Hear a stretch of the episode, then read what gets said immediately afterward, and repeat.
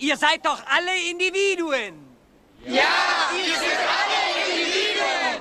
Und ihr seid alle völlig verschieden. Ja, wir sind alle völlig verschieden. Ich nicht. Three, two, one, zero. All engine running. Liftoff. We have a liftoff. A little less conversation, a little more action, please.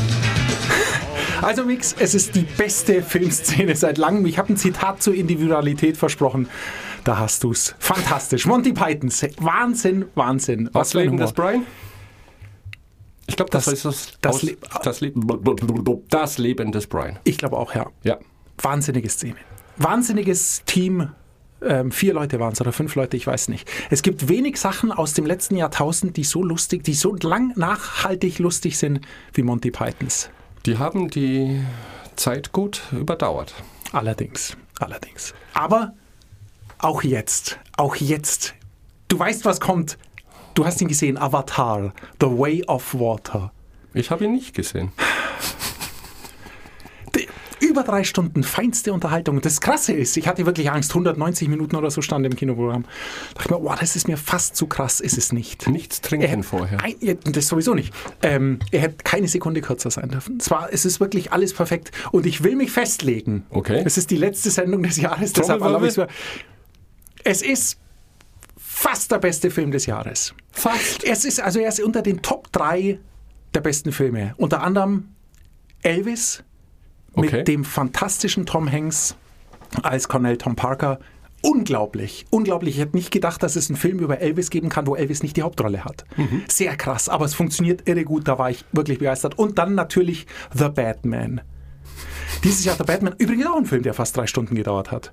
Ähm, Wahnsinn, unglaublich düster. Ich weiß nicht, ob du ihn gesehen hast, war sehr Grunge angelegt. Also diese Finsternis und dieses graustufige, fantastisch. Ich bin fantastisch, fantastisch, ich bin begeistert. Was für ein Kinojahr. Wäre Moonfall nicht gewesen, wäre Moonfall nicht gewesen, wäre es das beste Kinojahr aller Zeiten. Moonfall war schwierig. Das ist schön, dass du Moonfall ansprichst und ich nicht es wieder tun muss. Aber Nee, gut. Moonfall war schwierig. Ach übrigens, du hast es gelesen, James Cameron, Avatar. Er ist ja der Größte, ohne Zweifel. Aber es ist wohl, vor 25 Jahren kam Titanic raus. Ja. Ist 25 Jahre alt. Und ihm hat es jetzt gereicht, dass es alle aufregt, dass Kate Winslet, glaube ich, auf einer riesigen Tür liegt und Leonardo DiCaprio nicht einfach auf die Tür steigt, sondern ertrinkt. Ja. Weil er ist ja, also er lehnt sich, er klammert sich ja so an die Tür. Kannst du dich erinnern? Ja, Jack Dawson. Jack Dawson klammert sich an die Ja. Tür und irgendwann rutscht er einfach ab und er-. Gehen wir mal davon aus, er ist bewusstlos geworden wegen der Kälte. Sicher? Kann ich mich nicht mehr genau erinnern. Warum steigt er nicht auf die Tür? Und James Cameron hat jetzt die Tür nachbauen lassen, hat zwei Stuntmen genommen und hat die einen auf die Tür gelegt, einen ins Wasser und die haben dann haben irgendwie sind die verkabelt worden, dass man halt die Körperding messen kann und dann sollten die probieren, ob es funktionieren würde, dass er mit draufklettert, die zu Zeit liegen, es funktioniert nicht. Es hätte nicht funktioniert, weil die Tür zwar sehr groß war, aber nicht genug Auftrieb hat. Das heißt, die wären eingesunken, beide wären nass geworden und somit wären beide nach kurzer Zeit erfroren, weil es war sehr kalt, weil er hat ja einen gottverdammten Eiswürfel Ja, aber das gerammt. wäre doch ein fairer Schluss gewesen, dass beide absaufen.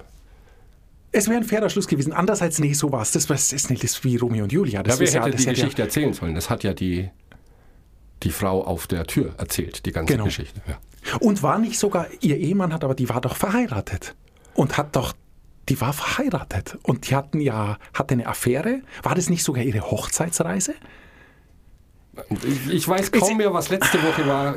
25 Jahre ist für mich ein unfassbarer Zeitraum, um eines deiner Lieblingswörter zu verwenden. Ja, wenn jetzt Weihnachten wäre, könnte man einfach nochmal anschauen. Gell? Aber wir warten bis nächstes Jahr und schauen ihn dann nochmal an. In der remasterten Version.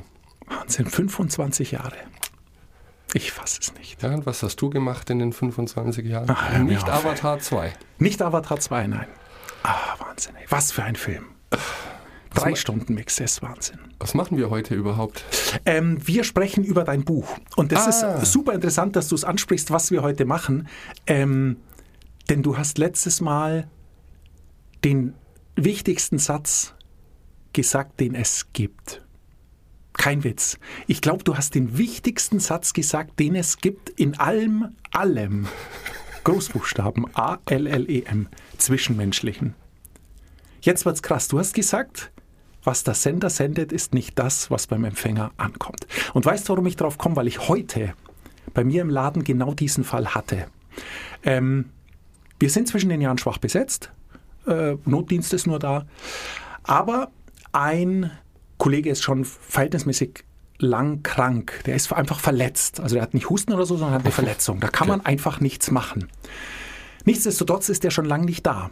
Und ähm, der hat eine Mail geschrieben, dass er nach wie vor verletzt ist. Es heilt nicht ordentlich aus. Und jetzt ist er auch noch erkältet. Und dann dachte ich mir, verdammt mich, der Arme.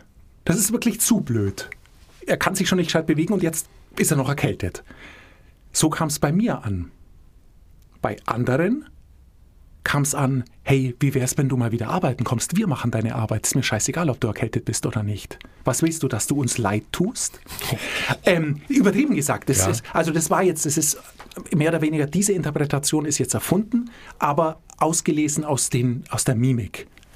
Ähm, du siehst also, dass das ein sehr gutes Beispiel ist dafür, was will der Sender und was empfängt der Empfänger. Und ein, ein wichtiges Zitat, das mir dabei eingefallen ist, was ich dafür oder eine gute Herleitung finde, irgendwo habe ich mal gelesen, jemand hat gesagt, gerade im Hinblick auf die ganze Schmähkritik und die ganzen ätzenden Hate Speech im Internet, dass man sich den Kram nicht zu Herzen nehmen soll. Und zwar nach der Faustformel, dass du Kritik nur von Leuten annimmst, die du auch um Rat fragen würdest. Genau. Fantastisch. Und wenn wir jetzt die Sache weiterspinnen, das Sender-Empfänger-Prinzip, es gibt ja sogar Situationen, wo egal ist, was man sendet. Dem Empfänger ist es egal. Stell dir vor, du bist im Straßenverkehr und schneidest jemand. Und es ist Sommer und alle haben die Fenster offen. Dann schreit der rum, du Idiot, piss dich. Im schlimmsten Fall. Dann kannst du ihm den Finger zeigen und weiterfahren. Dann regt er sich auf. Oder du kannst rauslachen und kannst sagen, tut mir wahnsinnig leid, ich habe sie nicht gesehen. Dann regt er sich aber auch auf. Dann wird er nicht sagen, ja, okay, war ja nicht so schlimm, ist nichts passiert. Sondern wird sagen, ja, du Penner, dann pass nächstes Mal besser auf. Es ist also völlig egal, was du sendest. Beim Empfänger kommt es immer negativ an. Genau. Sowas gibt's auch. Und deshalb ist vielleicht, wenn man auf die, die Kritik- und Ratsache zurückgeht, ist vielleicht keine schlechte Idee, Leuten nur das zu erzählen, was einen auch interessieren würde, würden sie es erzählen. Das ist jetzt sehr theoretisch vielleicht und du schnaufst schwer, was kein gutes, wenn der Mix schwer, schwer schnauft, das ist kein gutes Zeichen. Dann und jetzt schüttelt er- er noch den Kopf, oh Gott, doch zum Glück kann man das nicht sehen. Dann denkt er nach. Wenn er atmet, denkt er nach. Er schüttelt den Kopf. Na, großartig. Ich dunkel ab bei dir drüben. Ich glaube schon.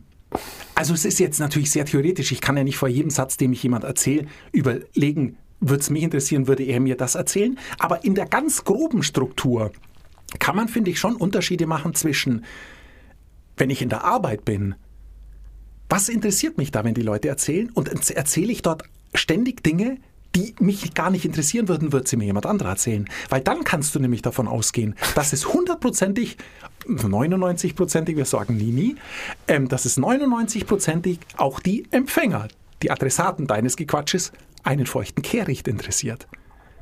Oder noch schlimmer, da wären wir wieder bei einem Thema und ich gebe es jetzt auch gleich zurück, weil ich sehr gespannt auf deine zwei Farben bin. Oder dass es völlig falsch ankommt, was du sagst und das wäre noch schlimmer. Weil in einer Beziehung ist es egal, wenn man einen langweilt, aber wenn man einem auf die Nerven geht, das ist schädlich. Uns führt dann irgendwann zu unserem Verkehrsparadox, dass deine Vorurteile so festgefahren sind, dass es völlig egal ist, was du empfängst. Du wirst es immer auf diese eine Person, die du dann nicht mehr magst, wird es immer negativ bei dir ankommen. Die Person kann sagen, was sie will. Und dann ist es die, ist das Kind in den Brunnen gefallen. Innen rein. Du hast sehr viel Kaffee getrunken vor der Show, stimmt das? Weil ich so rot bin, gell? Zum Nee, Glück kann man das. total voller Enthusiasmus. Nee, du bist schon hyper. Es ist so krass, weil die, es, das heute früh, das war echt ein erhellender Moment. Das war ein erhellender Moment, weil natürlich ähm, in einer Organisation, die aus mehreren Individuen besteht, sind alle verschieden, außer einem, wie wir im Vorspann gelernt haben.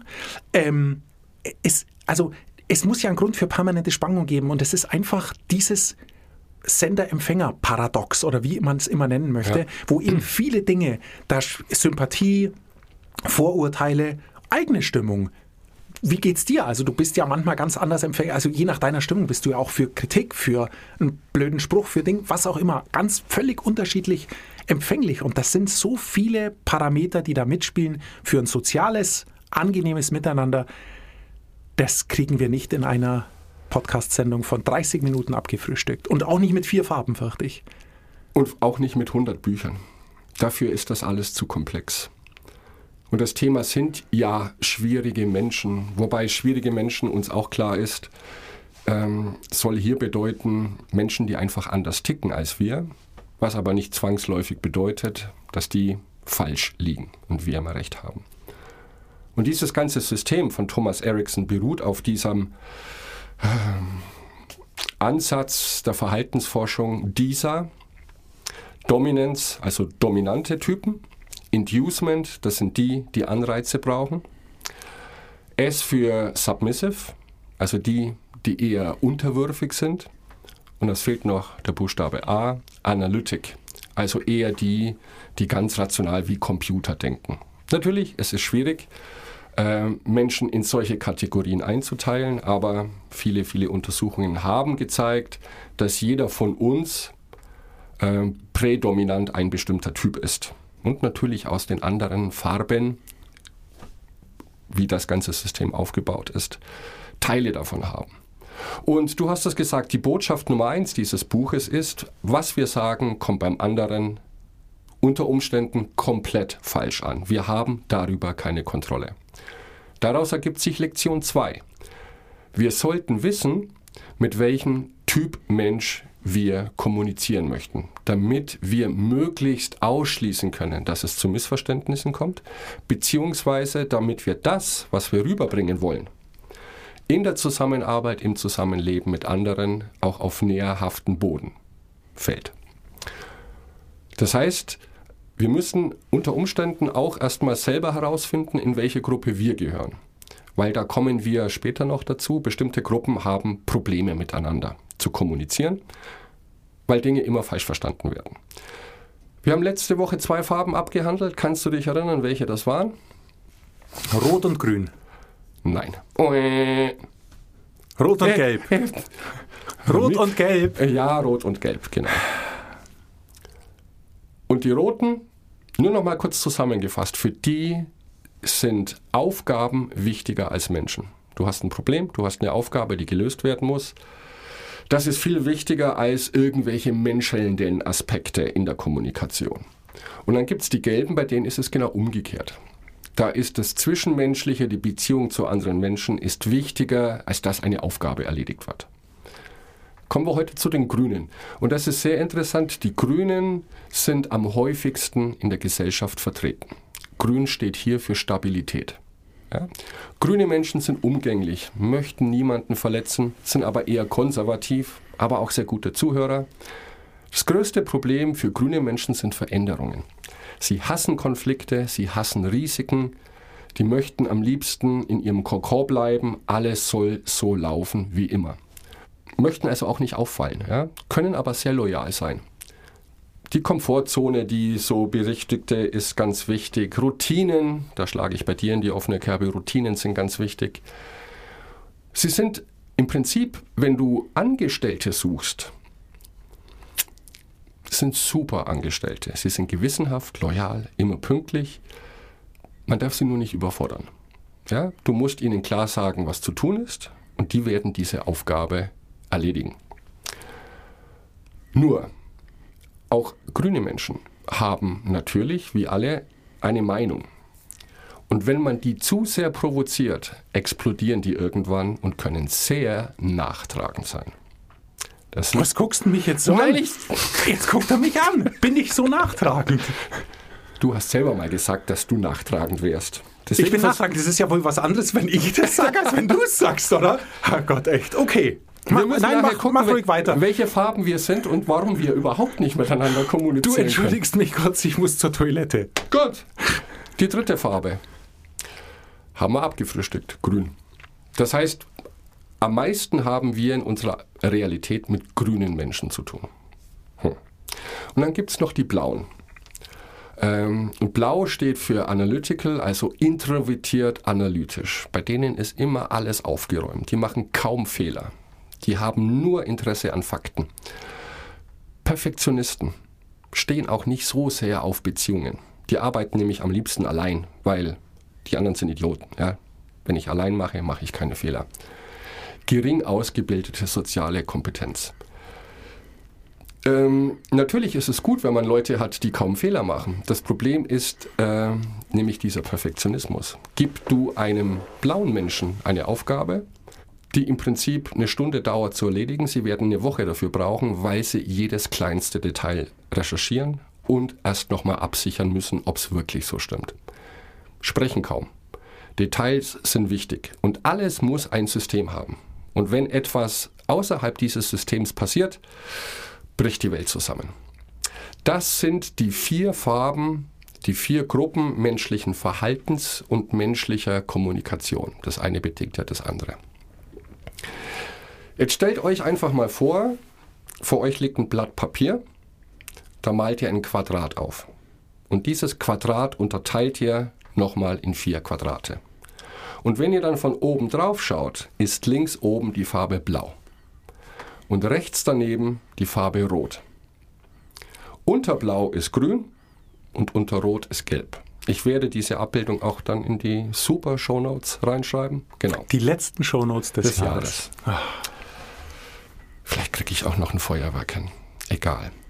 Die wichtigste Erkenntnis ist, Farben, die nebeneinander liegen, also Rot und Blau, Grün und Gelb, die können relativ gut miteinander arbeiten.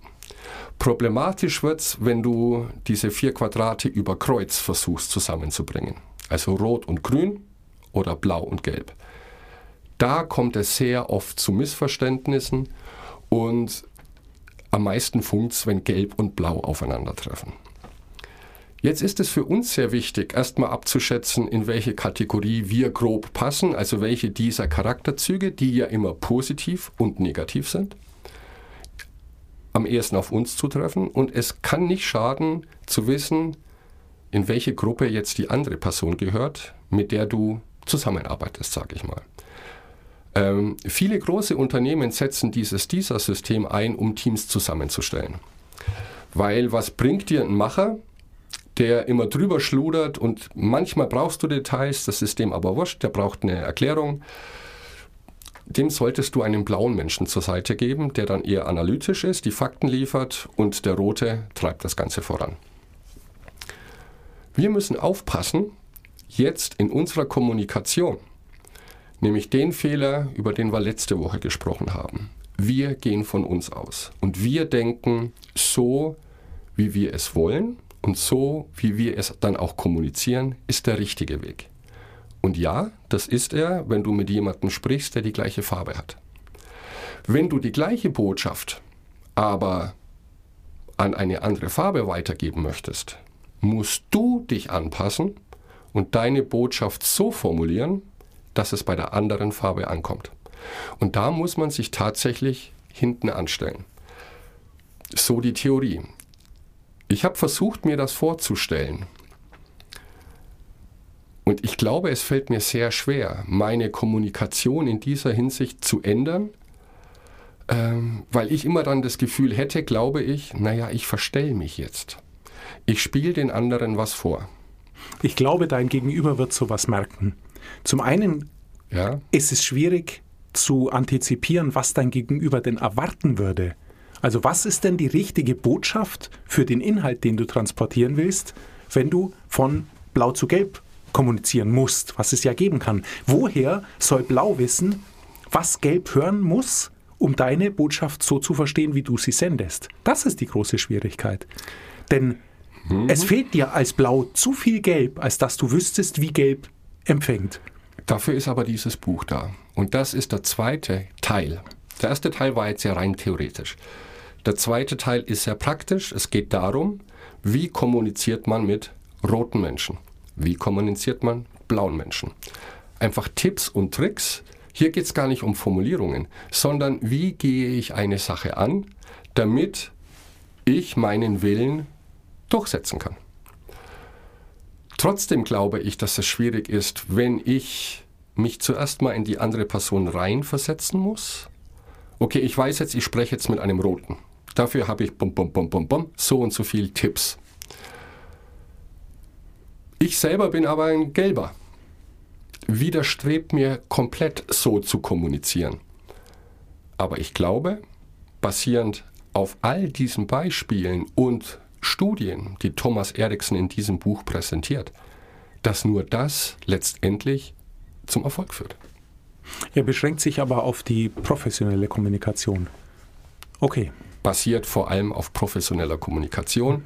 In der Hinsicht, dass, das war mein Ansatz ja, wo ich teilweise verzweifelt bin und deswegen vorgeschlagen habe, in eine leicht neue Richtung zu gehen.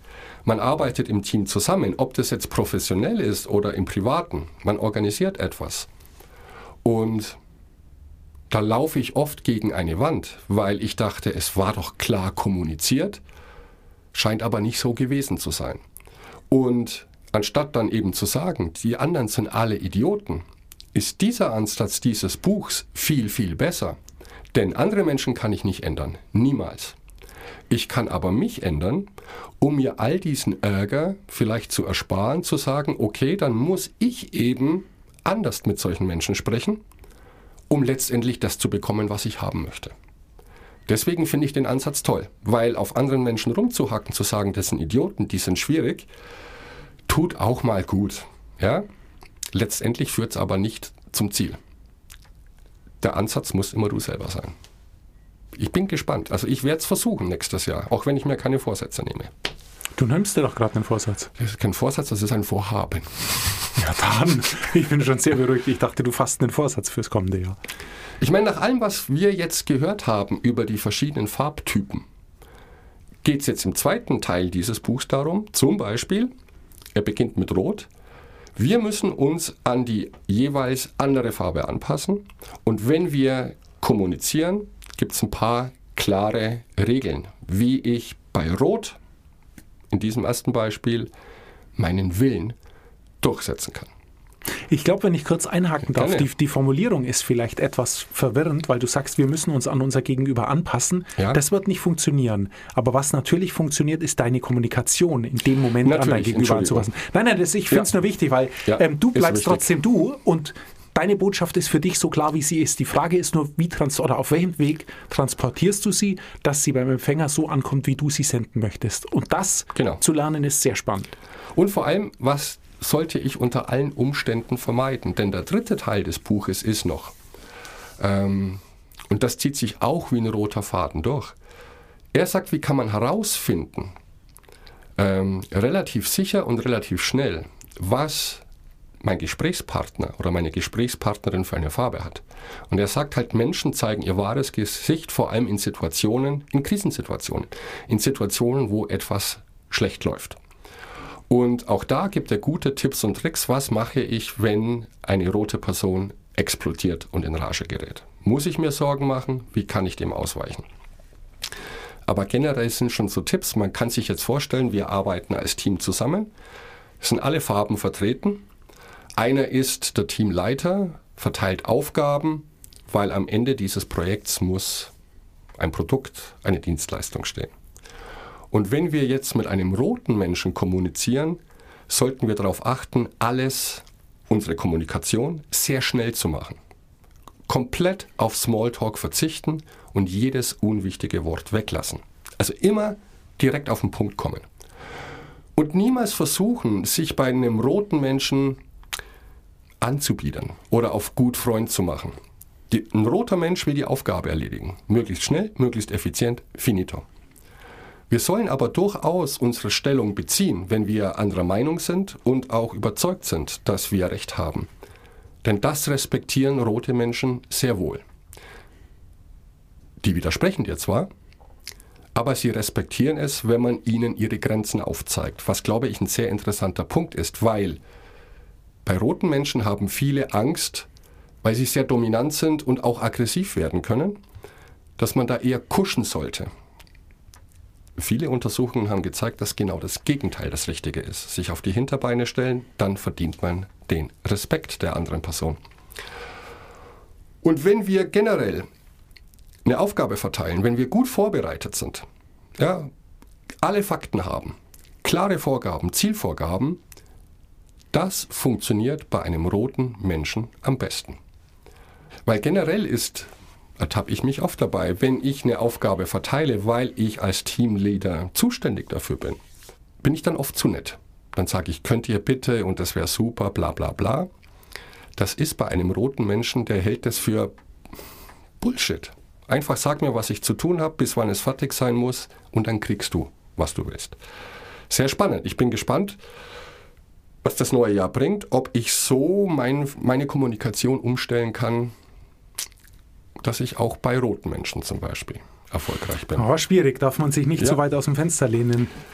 Denn du musst dir natürlich dann schon sehr sicher sein, dass der überwiegende Teil deiner Ansprechpart angesprochenen rot Richtig. ist.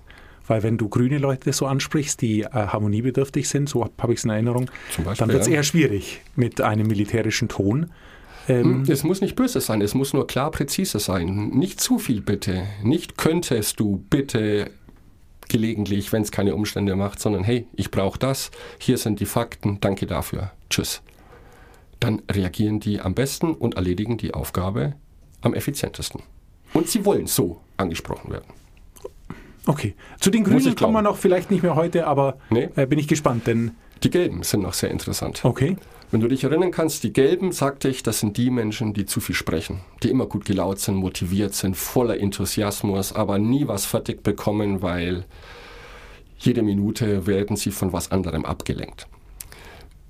Und ich glaube, das ist sehr schwierig, mit solchen Menschen in einem Team zusammenzuarbeiten, die zwar gut für die Stimmung im Team sind, letztendlich aber zu einem Ergebnis nicht viel beitragen, weil sie immer bei der Hälfte aufhören, weil es dann langweilig wird. Ja? Aber du solltest gelbe Menschen immer glücklich machen. Lächeln. Erzähl gerne einen Witz, bevor es losgeht. Ja? Äh, hör auch einfach zu, was sie zu erzählen haben, auch wenn es dich nicht interessiert. Viel Nicken dabei. Gib ihnen ein gutes, warmes Gefühl. Und ähnlich wie bei den Roten, geh nicht zu sehr ins Detail. Die wollen eine Aufgabe, die Details interessieren auch gelbe Menschen nicht. Und du musst gelbe Menschen eher, weil das ihrem Naturell entspricht, eher motivieren. Also, wenn sie jetzt irgendwas erledigen müssen, was vielleicht ein bisschen langweilig ist, musst du das super verpacken, dass das, was sie tun werden, trägt zum Wohl aller bei und das können nur sie machen. Du musst sie Bauchpinseln. Ja? Viel Komplimente, so wie ich es jetzt mache, mit Händen und Füßen sprechen, aber gib einem gelben Menschen keine zeitkritischen Aufgaben. Ja? Und wenn du das tust, dann sorg dafür, dass du am besten selbst noch in deren Kalender einträgst, wann was fällig ist. Weil in dem Moment, wo du das ausgesprochen hast und dich umdrehst, haben die das vergessen, weil sie begeistert sind von der Aufgabe. Wann spielt keine Rolle mehr. Schwierig ist es mit Kritik. Gelbe Menschen hm, nehmen Kritik nicht so sehr an. Also überleg dir sehr gut, wie du vielleicht schwierige Punkte ansprechen möchtest. Verpacke sie auch noch mit guten Neuigkeiten drumherum. Denn gelber Mensch fühlt sich sehr schnell auf den Schlips getreten. Und allein als ich diese beiden Farben jetzt durchgelesen habe, Tipps und Tricks zu Rot und Gelb, das ist diametral unterschiedliches Vorgehen. Und ich frage mich langsam, kann ein Mensch tatsächlich so switchen? Dass wenn ich in einem Team arbeite und ich habe da vier Personen und wir sagen einfach, jede dieser vier Personen hat eine andere Farbe und ich möchte im Prinzip die gleiche Botschaft an den Mann oder an die Frau bringen. Ich muss mich, also nicht verstellen, aber ich muss das komplett unterschiedlich angehen, um zum gleichen Ergebnis zu kommen. Es ist die gute Frage, ob sowas möglich ist. Klar, du kannst dich jetzt mal anstrengen. Wenn du sagst, es ist dein Vorhaben für nächstes Jahr, Ja? dann wird das funktionieren. Ein paar Tage und dann fürchte ich nicht mehr. Ich halte es für schwierig. Bin aber gespannt. Was, es kommen noch zwei Kapitel bei dir. Ich bin wirklich sehr gespannt. Es kommen noch zwei Farben. Nur das, was ich jetzt schon gelernt habe aus dem ganzen Buch, und das ist für mich im Prinzip die Kann-Aussage, egal wie viel ich davon umsetzen kann, es ist meine Schuld. Und Schuld ist nicht negativ gemeint. Wenn meine Botschaft nicht ankommt, sollte ich darüber nachdenken, habe ich tatsächlich alles dafür getan, Kontext berücksichtigt, für mich ganz neu die Farbe meines Gegenübers, habe ich alles dafür getan, dass das wirklich ankommt, diese Botschaft und dass das, was ich möchte, dass ich das auch bekomme in der Zusammenarbeit mit dem Team. Und ich glaube, also für mich ist das schon mal eine große Erkenntnis und positiv ausgedrückt, dass es tatsächlich Hilfestellungen gibt da draußen zu sagen, hm, ja, wir alle haben gelernt, so zu sein, wie wir sind. Wir sind alle Individuen. Äh, wir zeigen das auch gerne nach außen. Das ist typisch Chris, das ist typisch Mix. In manchen Situationen wäre es besser zu sagen, was ist typisch für meinen Gesprächspartner und dem gebe ich jetzt genau das, was er möchte. Und dann kriege ich vielleicht auch was. Oh, das sind große Worte zum Ende des Jahres. Wahnsinn, Wahnsinn, Wahnsinn. Mix, guten Rutsch wünsche ich dir. Guten Rutsch. Guten Rutsch und allen Zuhörenden natürlich auch. Vielen Dank für ein Jahr COSOC ähm, Podcast, keine Zeit. Ähm, vielleicht nochmal in der ruhigen Zeit jetzt vor, vor Silvester. Äh, vor Silvester auf die Homepage gucken, cosoc.de, auf den Reiter Podcasts. Da sind alle Sendungen nochmal zum Nachhören. Mix wunderbare Shownotes sind dort zu sehen. Heute mit einem mit einer Zeichnung mit vier Farben, dass man sich es nochmal anschauen kann. Finde ich nämlich wirklich sehr interessant. Ja. Und ähm, ja, dann guten Rutsch bis nächstes Jahr. Guten Rutsch. Und heute gehen wir noch in Zoo. Heute ist National Visit the Zoo Day, 27. Dezember. Das nur noch mal so.